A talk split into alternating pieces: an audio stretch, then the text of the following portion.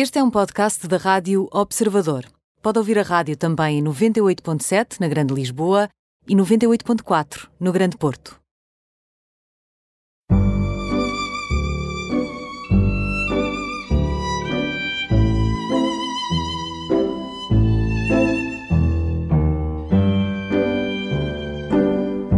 Bem-vindos ao Imperdíveis, hoje com Simona Iucci. Muitas pessoas acham que é Lucci, eu própria achava, mas é Iucci. Tem 51 anos, duas filhas, é designer. Uh, veio morar para Portugal pela primeira vez por amor, por paixão, com o seu marido, surfista, viviam em Londres, mas era insuportável ficar uh, naquele clima só Longe das, on das, ondas. Longe das ondas e naquele clima. uh, depois voltou uma segunda vez, penso que por saudades deste país um, e também por vontade de vir e ficar. E está cá e vive cá, mas nasceu em Sora, que, como a Simona diz, é uma espécie de ribatejo entre Roma e Nápoles.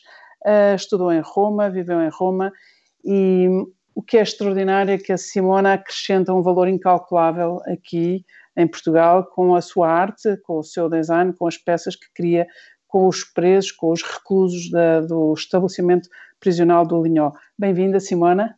Muito obrigada, Laurinda. Muito obrigada. Olha, nós é que agradecemos. Primeiro porque é italiana, aprendeu a língua e depois porque mora cá e realmente acrescenta muito valor aos portugueses e às comunidades mais vulneráveis. E tanto quanto julgo saber, a Simona gosta de trabalhar com aqueles que são os últimos dos últimos. É isso? É mesmo assim. Uh, como é, sabemos muito bem, há imensas pessoas a precisar da nossa ajuda.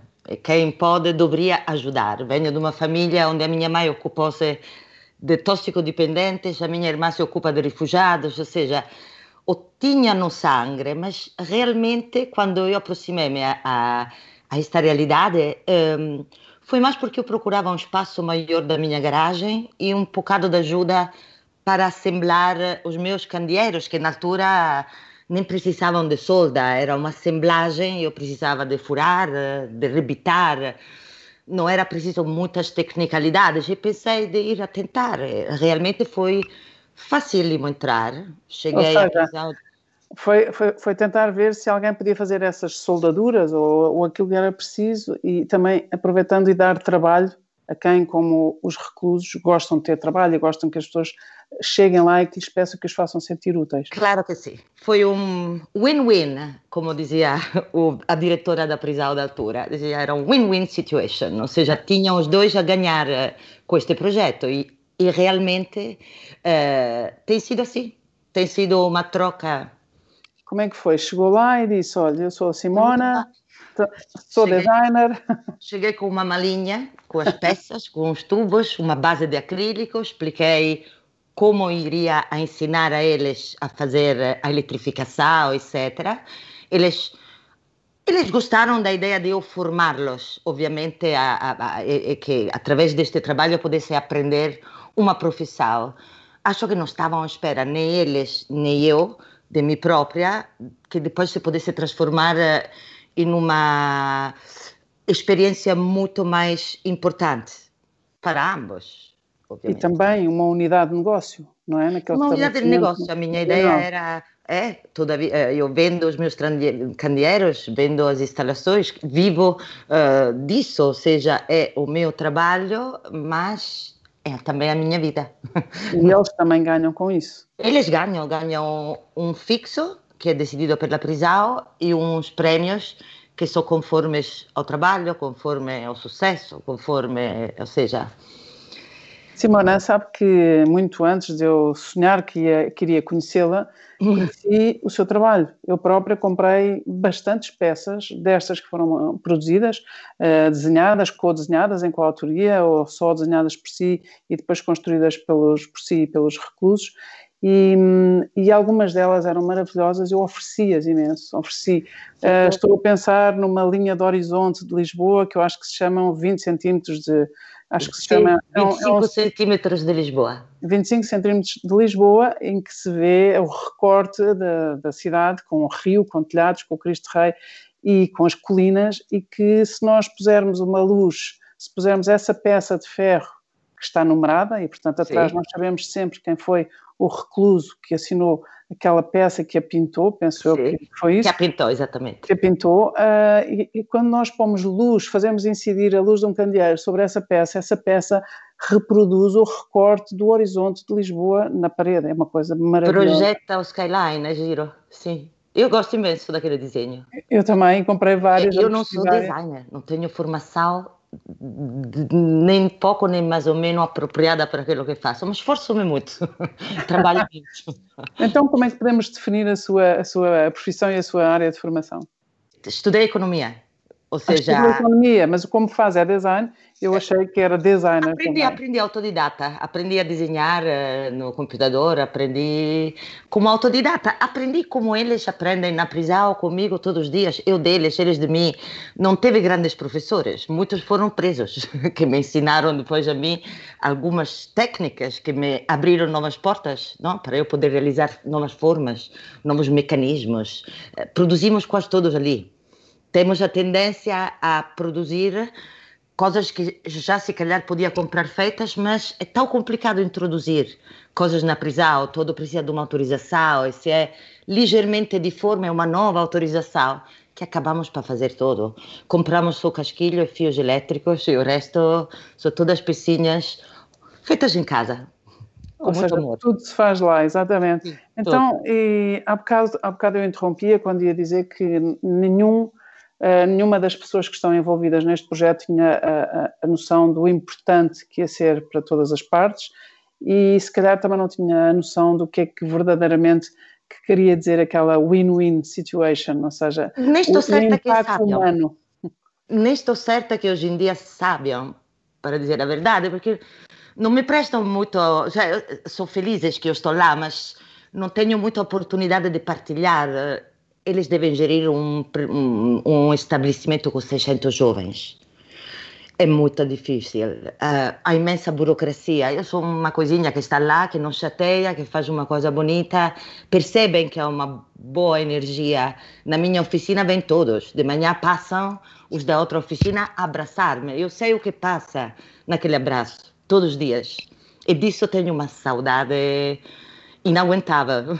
inaguentável e fala da saudade porque, porque desde o tempo do confinamento que deixou de poder ir à sua oficina na, no estabelecimento prisional do Linhó, certo? Sim, tem sido violentíssimo, porque primeiro de tudo eu parei de ir lá antes de ser proibida porque comecei a viver com a Itália a história do Covid, o medo dentro de mim começou 15 dias antes de aqui, então pensei, não quero ser eu tenho filhas que saem, que coisa, não queria ser eu a trazer um vírus para lá.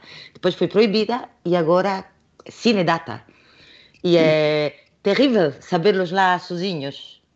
Difícil, muito difícil.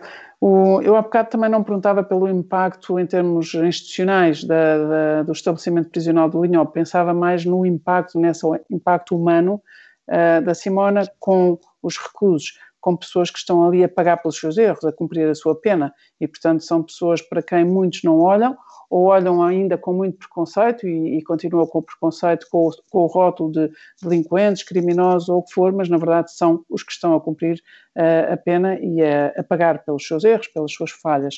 Uh, era, era desse impacto que eu estava a falar. Eu acho que hum, o que lhe falta nas prisões o que ele sente falta, eu tenho esta sensação, não tenho, é, é a dignidade.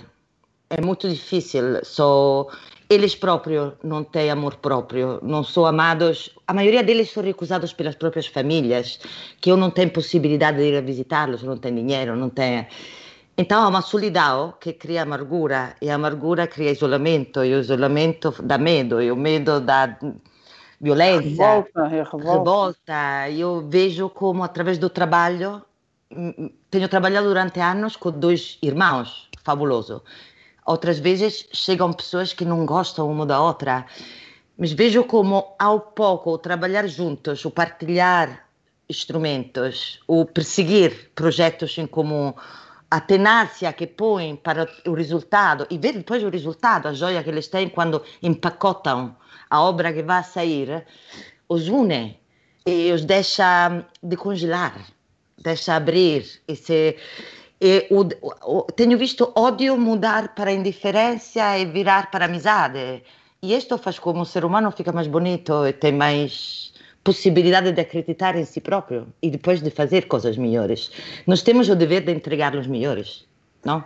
Certamente, Simona. Simona, dessas, dessas memórias que, que guarda e destas recordações, que neste momento são só recordações, porque não pode ir lá, não pode, não pode haver contacto nem presença física, há histórias que, que possa partilhar, que queira contar? Ah, são tantíssimas. Uhum. E algumas são bonitas, são alegres. É, uma sessão de psicoanálise de uma de Jessica, que era uma transexual brasileiro, para Versace, que era um, um menino que trabalhava para mim. O mundo estava em uma fase difícil e ele deu um minuto assim, fala, bota para fora, não aguardar para dentro. E para mim tem sido uma maneira para dizer, uau, como às vezes, uh, de uma maneira tão simples, se vê uma, um ser humano que não é formado, que tem com uma simplicidade e, e barra ignorância, sacudir um ser humano mais frágil que está fechado, que precisa de abrir, de libertar-se, de criar. E tem sido fabuloso porque tem sido como deixar pouco a pouco o miúdo, empurrá-lo para a abertura. E às vezes chega muito pouco, muito pouco.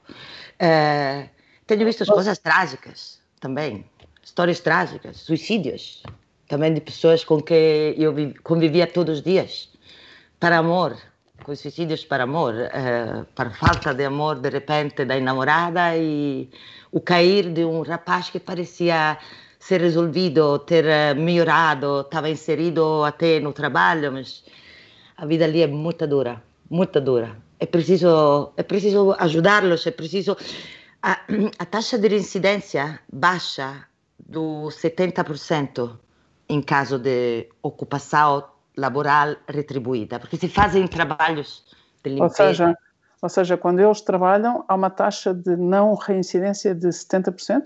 Exato, ou seja, passa do 70% para 1%.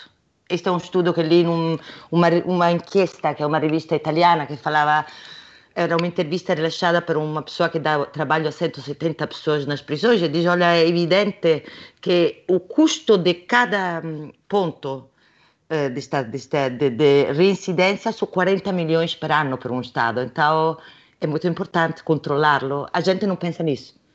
É importante isso e, sobretudo, uh, aqui eu acho que não é só a ocupação, é um propósito, não é? Todos nós temos um, uma necessidade, um sentido de propósito, um sentido de pertença, uma necessidade de pertença e uma necessidade de realização.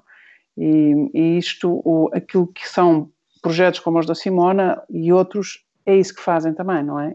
Não é, claro. levar, não é só levar algum dinheiro extra, nem a ocupação de tempos uh, livres, que ali, por definição, são muitos. É também esse sentido de propósito e da realização. De poder ganhar, de poder uh, ganhar proporcionalmente, de poder também comprar uma comida melhor para eles, ou de mandar um dinheiro para casa, ou sonhar de pagar um advogado, que ninguém deles tem dinheiro para pagar-se um advogado, e não ter um advogado custa uns anos claramente num processo nos nossos países. Ou seja, e... mais uma pena agravada por não tinha advogado, não tinha claro, ninguém claro.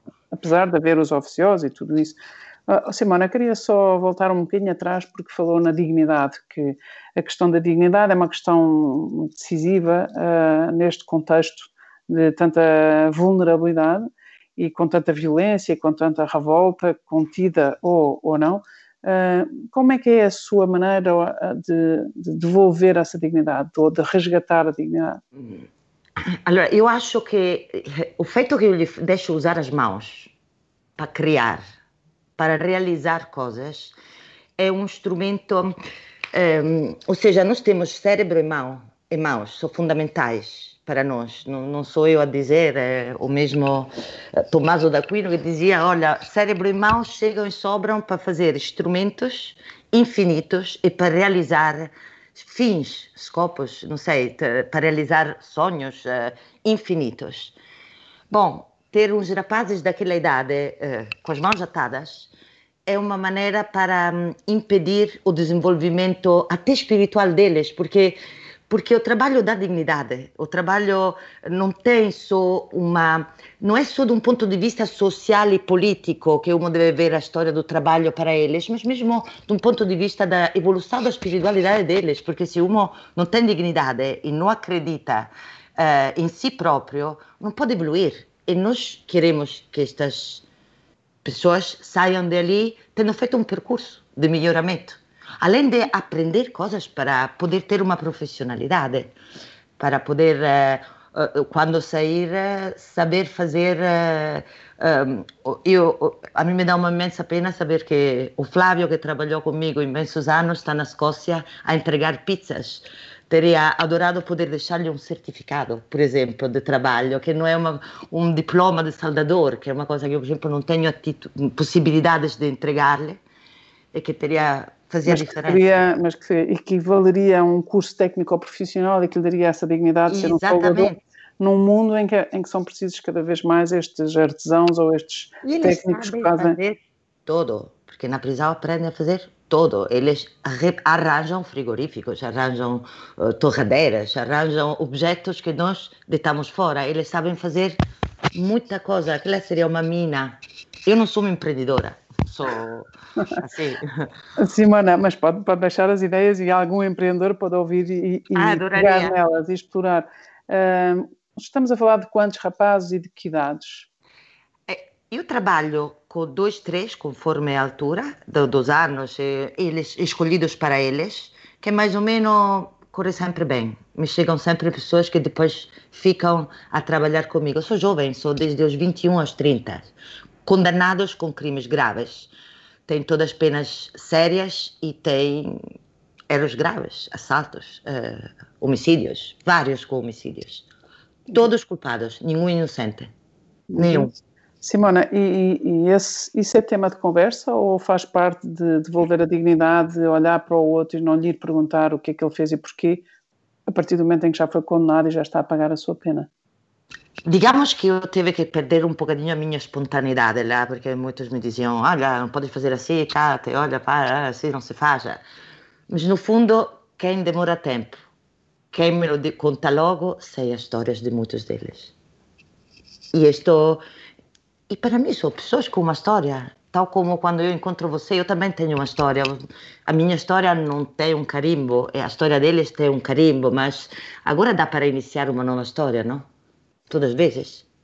É verdade, o Johnson, que, que, esteve preso durante 10 anos e que deu a volta à sua vida e que converteu o negativo em positivo, diz sempre que uh, nunca, quando batemos à porta de alguém, nunca, nunca nos perguntam quem fomos, mas quem somos. Uh, não perguntam quem foste, mas quem é. Exatamente. E, e, de facto nós podemos, estamos sempre a tempo, não é? De, de refazer tudo. Um, temos aqui cerca de dois minutos ainda nesta primeira parte da nossa conversa. Gostava de saber qual é o impacto que toda esta sua atividade tem no seu círculo de amigos. As pessoas compreendem-na, acham que é um bocado louca, percebem Sim. pelo. Tudo isso. As duas coisas, compreendem e acham que é louca. Acho que eu louca, que sou muito querida a querer bem a pessoas que não são grandes pessoas. E... Acham que eles não são grandes pessoas, é isso? Sim, tem dificuldades é... de acreditar-me, mas comigo, ah, se eu mas, pudesse... Simona, mas quem, quem é que pode dizer sobre quem que este ou aquele não é grande pessoa? Ou seja, se nós tivéssemos nascido, se alguma de nós, ou se algum destas, destas pessoas tivesse nascido nas circunstâncias em que eles nasceram e tivessem vivido a vida deles, será que poderiam dizer da mesma maneira? É aquilo que respondo a todos eles. Eu digo, olha, eu nem me atrevo minimamente a judicar, porque nunca passei nem perto de aí. Nunca vi tanto desespero, olha, desespero brasileiro, português, angolano, São Tomé, eh, da Romania, da Ucrânia. Todas histórias de desespero, de famílias disfuncionais a sérias, não como aquelas que nós chamamos de disfuncionais, dos quais sair bem e com as costas fortes e com coragem e pensar eh, de poder perseguir os sonhos para um caminho correto não é fácil. Não é fácil. Eu, eu sei de que é que fala, porque eu não, sendo visitadora de prisões, já fui a quase todos uh, os estabelecimentos prisionais que há em Portugal e, e sei o que é que lá encontrei uh, e sei como é que de lá voltei e muitas vezes voltei uh, várias vezes a pedido, quase sempre dos reclusos, às vezes dos, dos diretores das, das prisões e sei perfeitamente o que é que diz e, e também eu me sinto muito próxima dessas pessoas. Gostaria uh, de tê-la uma vez. Gostava, gostava muito. Gostava fazer. Muito. E, portanto, quando houver, quando houver, quando, quando reabrir esta sua oficina, uh, volto e, Maravilha. E, pelo que percebo, estão dois reclusos de cada vez. Nunca trabalha com grupos mais alargados, pois não? Eu depois trabalho, eu, eu acabo para trabalhar com quase todos aqueles que estão na nossa oficina, na oficina B, porque temos muita colaboração com a, com a serralheria. E então, Muito somos bem. dois, mas somos sete. Muito bem, voltamos já a seguir, fazemos aqui uma breve pausa. Uh, até já. Simona Yucci, 51 anos, duas filhas, veio para Portugal um, por paixão, uh, cresceu, morou, viveu em zonas de Itália maravilhosas. Explique-me essa paixão de uma italiana por Portugal.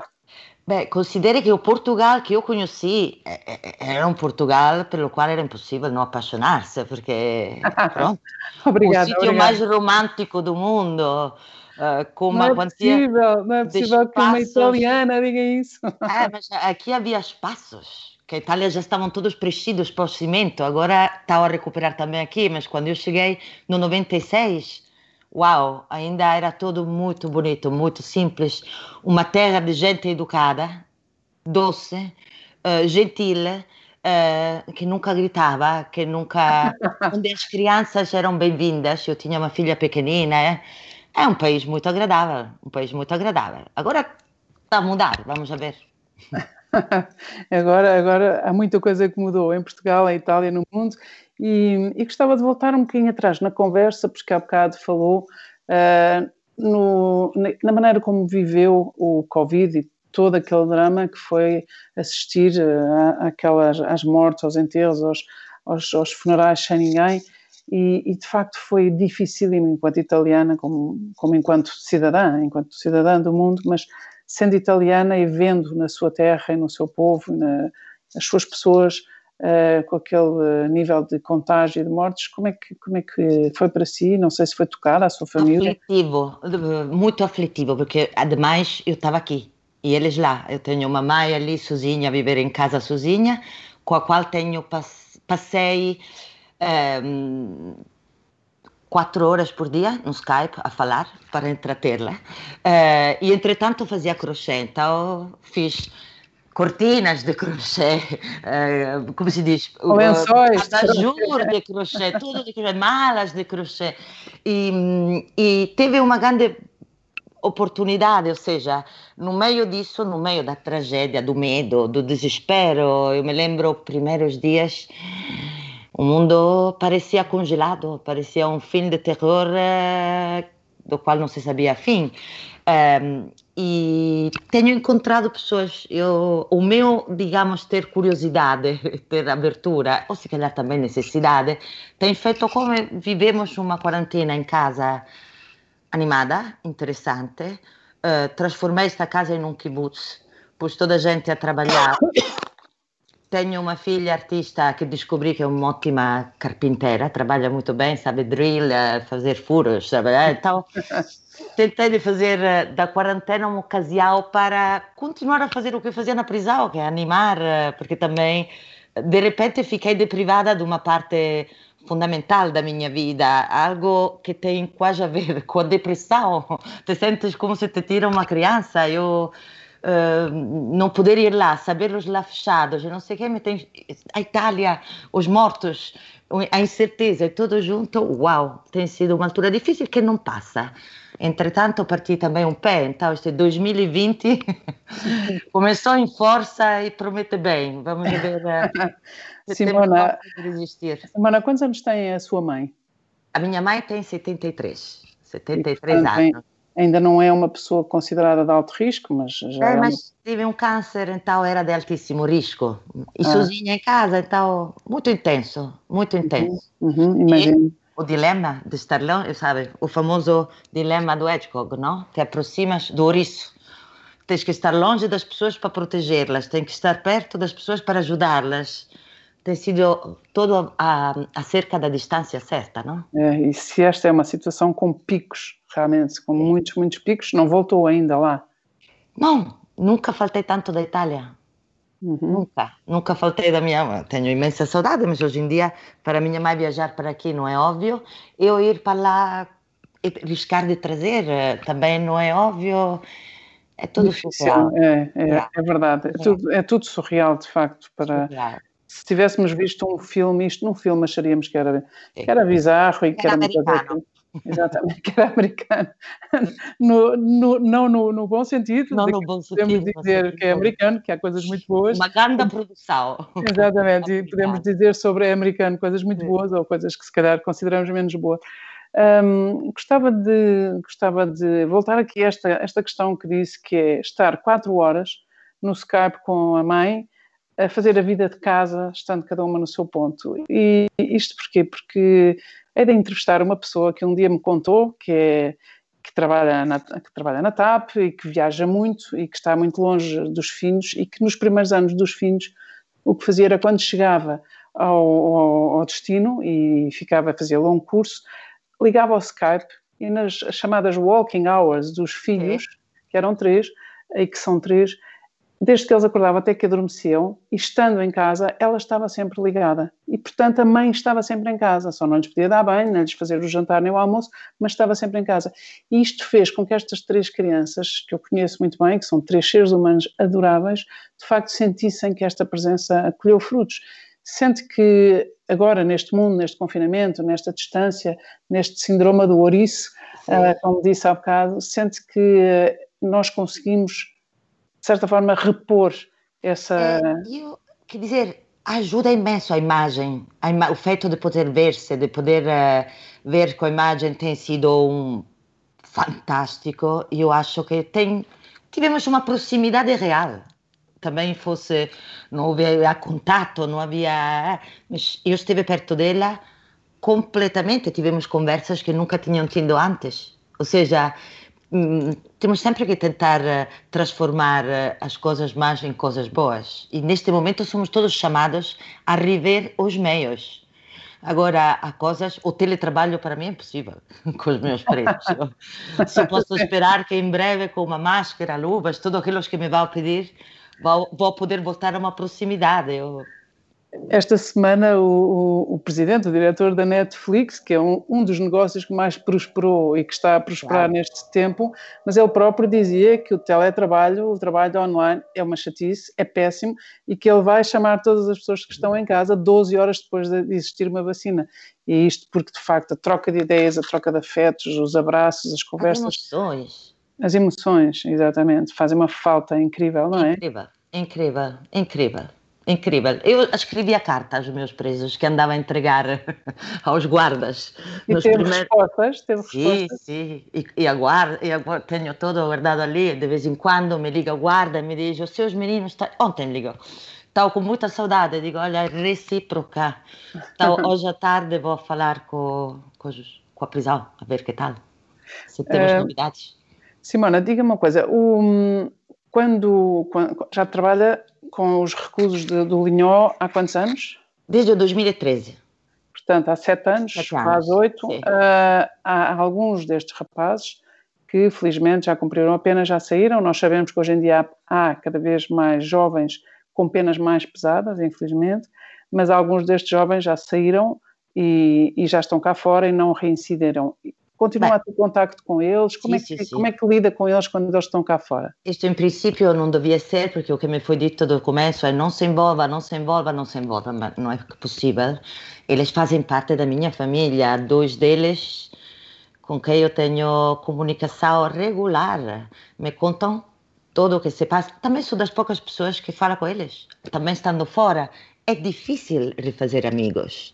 As pessoas também fora, quando sabem que vens de uma prisão, que estiveste preso e não sei o quê, uh, eles devem reconstruir a própria rede de amizade, demora um tempo. Eu acabo por ser a única com quem podem desabafar. Podem nunca contar. teve medo, nunca teve medo. Dos guardas, sim, muitos. Porque eles desconfiavam de mim e eu desconfiava de mim própria. É todo um mecanismo muito complicado. Dos guardas. Sim, sim, se, alguém, se, alguém, desconfiar que nós roubamos uma carteira, quase que uma pessoa fica auto-justificada. Exatamente, é, exatamente. É, Hoje em dia, não. dou-me lindamente com eles. No Mas... dos presos, nunca, nunca, nunca, nunca. Nunca, você não imagina como me tratam bem. Eu não. Mas... Simona, mas não, não, eh, não podemos ser redutoras, não é? Portanto, também não podemos ser injustas para os guardas e também injustas ou, ou demasiado ingênuas, digamos assim, para quem cometeu alguns crimes que são verdadeiramente hediondos. Não sei se conheceu alguma dessas pessoas, eu já conheci várias nestas prisões onde fui, e não sou a que as condeno, mas uh, não sei se ficaria tão confortável assim, sobretudo com aquelas que depois uh, uh, reincidiram mais do que uma vez. O que eu pergunto é, tentando fazer também aqui alguma justiça e calibrar Sim. aquilo que disse dos guardas, porque há muito bons guardas prisionais e há, e há oh, pessoas extraordinárias. Eu tenho ali. muitos amigos ali. Nunca, nunca, nunca tem medo que de não ter dado a confiança suficiente para que eles sintam, se sintam capazes. Já não digo só o medo da na sua integridade física ou outra, mas uh, esse, esse medo de a realidade cá fora é tão dura que as ferramentas que eu dei ali uh, eram um bom recreio, eram um bom trabalho ali, mas depois não serve cá para fora. Claro, claro, claro que eu tenho este medo. Uh, eu acho que fundamental, para aquilo que eu vi agora, para aquilo que ele está a usar, dos que aprenderam, aprenderam um método de trabalho, aprenderam o respeito, aprenderam uh, o empenho, a capacidade de empenhar-se em algo, não está a usá-la, infelizmente. Um recolhe framboesas, outro entrega pizzas, que é uma grande pena, mas também foram para as terras deles. Também foram a seguir as famílias que alguns já tinham formado, alguns já tinham um bebê a, a crescer fora da, da prisão e juntaram-se as mulheres, e, então ainda mais complicado, línguas novas, etc. Não está a usar as competências. Mas, sim, mas também daquilo que conta, e nos dias que correm, se calhar colher framboesa, estar perto da natureza e próximo da, da família, pode é ser fantástico. um bom recomeço, não é? É Ou já fantástico. Entregar pizzas, é já fantástico. tocar à porta, abrirem-nos as portas, quem ainda é abre as portas ou quem diz ponha no elevador, mas, mas também são provas de confiança, no fundo são, são degraus de, de confiança que se vão, Absolutamente. Se vão conquistando. Agora, o meu uhum. sonho seria vê-los a fazer candeeiros. então, fala-me fala dos seus candeeiros. Quais são os materiais? Usa materiais Uh, tanto quanto julgo saber, também vai buscar coisas ao lixo, no sentido daquilo que as pessoas deitam fora, que acham ah, que muitíssimo. é Sim, muitíssimo, muito lixo da prisão, porque também eles têm coisas que deitam fora, eu faço barato, troco. Peças novas, que às vezes eles, coitados, demoram semanas para poder comprar, e para mim é fácil, e eles me dão peças velhas, que têm uma forma que eu acho interessante, de ali... Isso. De ali isso são o quê? São tubos, são caixas? Que tipo de materiais é que, que usa? Além do latão, tanto quanto... Eu uso tempo. fundamentalmente ferro. Digamos, ah. o material privilegiado é o ferro. Hum, penso que posso dizer que o 90% da minha produção é a base de ferro, que é um material sobre o qual eles exercitam força, tenácia. É uma maneira, eu não sei, acho que é um material também muito bom para eles fogar a força física, eles precisam. Sim, uh, sim, para fazer a catarse. energias de, libertar, de, libertar sim, energia. Não, não, uhum. não, acho que gostariam de fazer bordados, digamos. Nem, nem usar o papel celofane. Fazem musculação, o corpo para eles é importante, ou seja, o feito de uh, coisas pesadas que depois de repente ganham uma certa gentileza graças ao, ao corte, à forma, soldas. Uh, temos feito muitas coisas bonitas, muitas coisas. Algumas com total apoio deles, que é quando o candeeiro só para uma loja, para um restaurante, para alguém. Hein? Outras sem o apoio moral deles, quando eram criações minhas. Tenho feito um exército de pequenas estátuas feitas de restos que eu encontrei. Eu já vi, eu já vi, é espetacular. Apetece ter todas e postas assim também alinhadas com É um bonito, não é um exército. Eles Sim. não gostaram nada de colaborar com esta coisa, achavam que era um perda de tempo. Ou seja, não viam funcionalidade, achavam que eu estava a brincar com aquela coisa. Me faziam aquilo com a mão esquerda porque não, não viam nenhuma luz ali a sair, nenhum business. Exatamente, ou seja, aquilo não é funcional, não, não é não. prático, não serve para nada, não. é só uma função estética, então não, não é por aí que eu quero ir. Eles me dão umas aulas de business a mim incríveis. Me dizem, faz como? já tinha estudaste economia, me dizem a mim. Mas olha, não sabe vender, não sabe fazer preços, não sabe, ah, não sabe. E eu vi quanto custa isto, não sei onde. Me dão aulas de preço, de tudo. Tem mais uma interação, sou muito democrata. Ah, Simone, então voltamos aos seus tempos de economista, de jovem economista, ah, que se formou em Roma e que Rápida. estudou e que concluiu os seus estudos. Uh, como é que faz esta, esta combinação de uma pessoa que tem um pensamento econom, economista, de economicista, económico, Sim. não sei como é que podemos considerar, mas que depois uh, está, uh, acima de tudo, fundamentalmente centrada num, numa atitude e numa atividade humanista? Bom, de verdade eu estudei economia pura, que está bastante próxima da filosofia, não está tão longe. É um approach digamos, técnico e muitas vezes usados depois para ganhar, para, para, para organizar não? as economias, mas o que está atrás são todos pensamentos filosóficos extremamente fascinantes, interessantes e que são úteis. Eu, eu, eu acho que estudar é sempre bom. Podia ter estudado qualquer coisa. Estudei economia um bocado por acaso e foi enriquecedora, me deu uma perspectiva sem dúvida. Não, ampliou a minha maneira de olhar para o mundo, mas não podia trabalhar em finança. Interessante, ainda, ainda, que os, ainda que os reclusos achem que não tem um sentido do negócio, não, não, não. a economia deu-lhe uma visão. Queria só aqui também perguntar-lhe uma coisa que é, muitos estrangeiros, sejam aqueles que vêm morar para Portugal, mas muitos dos que vêm morar para Portugal não conseguem ou não, não fazem essa aposta, não têm essa necessidade, não têm essa demanda de aprender a língua, de tentar falar a nossa língua. Nós, portugueses, temos que viajar e aprender pelo menos inglês, eh, se possível inglês, eh, espanhol, francês, alemão, o que for possível.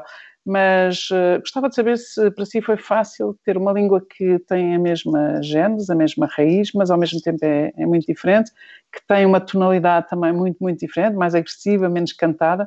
Como é que foi esse, esse processo de aprendizagem da língua portuguesa? Não, não me custou nada ou seja, foi muito fácil. Uh, acho que vi muitos filmes no começo também. Cheguei cá, fiquei logo grávida, teve tempo para ler. Vi muitas películas, havia uns ótimos filmes na RTP, eh, também filmes italianos, nos quais eu podia, com a ajuda das legendas, não perceber bem como se podia falar. Estudei com uma professora impecável durante uns meses, mas pouco. E, e eu acho que os portugueses são muito gentis, falam muita língua. E, os, por, e, assim, os estrangeiros podem dar-se o luxo de não aprender a vossa língua, mas seria um bocado estranho viver em um lugar eh, e não perceber a língua. Eu acho que deviam ser eh, forçados. acho que, é, bom, é um dever, não? Eu acho que... quando se vive em um lugar. Sim. A Simona não, não faz isso para dar o exemplo a ninguém, mas de facto eu, eu posso dizer que, partindo do seu exemplo, que é aprender a língua integrar-se na cultura e acrescentar valor a uma comunidade tão vulnerável, que é, como diz e bem, entre estas pessoas que estão abandonadas e precisam, há uma, há uma, há uma escada, há uma, uma escala de necessidades e, e a Simona trabalha com aqueles com quem ninguém quer trabalhar. Uh, com os últimos dos últimos, com aqueles que, que, são os mais esquecidos e muitas vezes aqueles que são mesmo postos uh, à parte para além da, da pena que cumprem. Um, por isso, isto não era uma pergunta, era só um statement meu, dizer que muitos podem aproveitar o seu exemplo, todos nós. Um, Sejam com... bem-vindas ideias. Sejam bem-vindas ideias. Estamos aqui com quase dois minutos. Gostava de saber quem é que inspira, quem é que são as pessoas que a inspiram e, e, e o que é que lhe inspiram. É, a verdade é que uh, o que me inspira é a harmonia. Adoro a harmonia. A dor e... ou a harmonia. ou seja, a, a, a fratura e, e eu que acho que ser... fazer, exato, é, é o processo difícil que se deve percorrer para poder depois ver de repente uma pessoa sorrir. E isto é possível. Ou seja, é um processo pode, duro. A partir do que se pode consertar. O Adoro. Está, o é uma coisa... feio se pode tornar bonito. Gosto imenso do Aquilo desafio. parece mau e afinal é bom. É a minha especialidade. Uma casa feia para torná-la bonita, um objeto abandonado para fazê-lo giro, uma pessoa para fazer. Adoro. É a minha especialidade. Que que me sai bem. O que, que, que as tuas filhas dizem disso? Não concordariam nada, não sei. As filhas são filhas, não há nada a fazer. Mas com elas, olha, É, é bonito, é bonito. É, é, mais difícil. Tenho mais sucessos eh, no EP de Linhó que em casa, obviamente. Isso acontece com todas. Isso é um clássico eterno uh, de todas as mães uh, e pais que têm os filhos, uh, que têm a felicidade de ter os filhos consigo e que se dão ao luxo de dar por adquirido o, o amor dos pais e os pais dar o amor dos filhos. neste último minuto, gostava de lhe perguntar quais são os seus projetos para a frente? vai ficar em Portugal? Vai voltar para a Itália? Não, vou ficar em o Portugal. Covid fez-lhe fez mudar alguma coisa de fundo nessa sua decisão de permanecer? Não, absolutamente não. A minha vou permanecer, permanecer aqui. Vamos a conviver com isso, não? Não vamos a encontrar uma maneira para manter as vidas mais normais possíveis. Tenho mais medo, obviamente. O business pode ser mais fraco, hum, as possibilidades reduzidas, mas há novos caminhos e vamos a encontrá-los. E se eu lhe perguntasse uma coisa que gostasse de dizer à sua mãe aqui e agora, o que é que seria? Ah, obrigada por ter me ensinado tanta humanidade, para, me, para ter dado muito valor ao, ao, a, a ser sempre uma pessoa muito humana e muito gentil. Muito bonito. E como é que se chama a sua mãe? Dorina. Dorina. Então, olha, uh, pelos frutos se conhecem as árvores, portanto, aqui também um abraço para Muito a sua obrigada. mãe. Espero que ela Muito possa obrigada. ouvir e perceber a língua. Obrigada, Simona. Acima de tudo, obrigada pela sua alegria contagiante e pela dignidade que resgata, reforça, devolve uh, com todo o seu trabalho e a sua arte. Obrigada. Muito obrigada, Laurinda. Obrigada. Obrigada.